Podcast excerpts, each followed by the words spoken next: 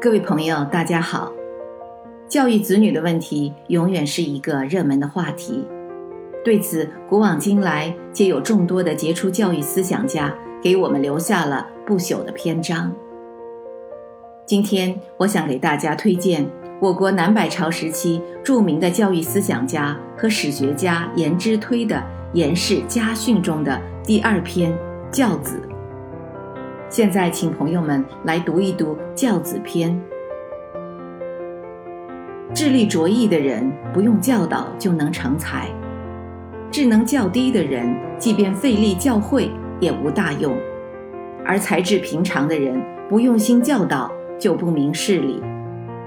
在古代，贤明的君王有所谓胎教之法，王后怀胎三个月时，就应将其迁到别的宫殿居住。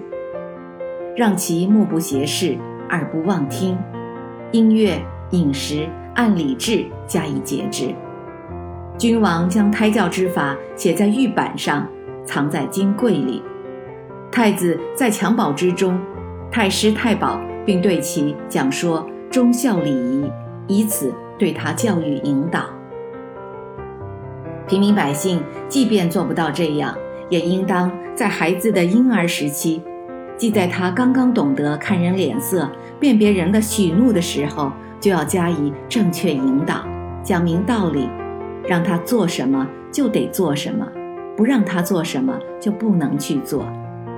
这样，孩子到了五六岁时，就可以少受鞭子和棍子的责罚，父母既威严又慈爱，孩子才会畏惧谨慎而产生孝心。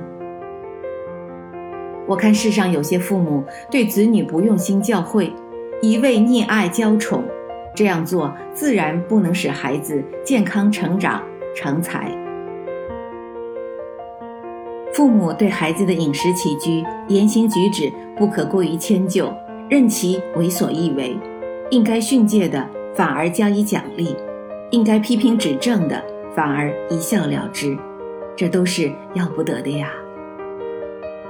孩子懂事以后，错认为以前的所作所为符合规范，骄横轻慢的习性已经养成，这时才去管教他们，纵使将他们捶打鞭笞到死，父母也难以树立威信。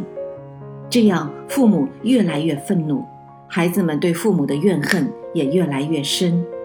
在这样的环境中长大的孩子，成年以后终将难以成才兴家。孔子说过：“少时形成的性格，便会习惯成自然。”朋友们，听到这里，大家有什么感想？时代不同了，古人颜之推大师的教子方法不一定完全适合今天的父母，但毫无疑问，他浅明的话语还是饱含着真知灼见，启迪后人，可资借鉴。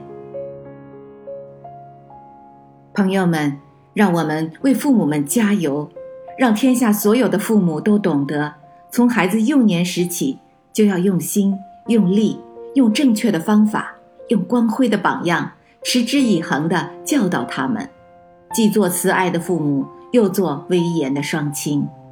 朋友们，请记住，教育孩子要赶早。我是燕平，感谢收听《清河漫谈》。我们下期再见。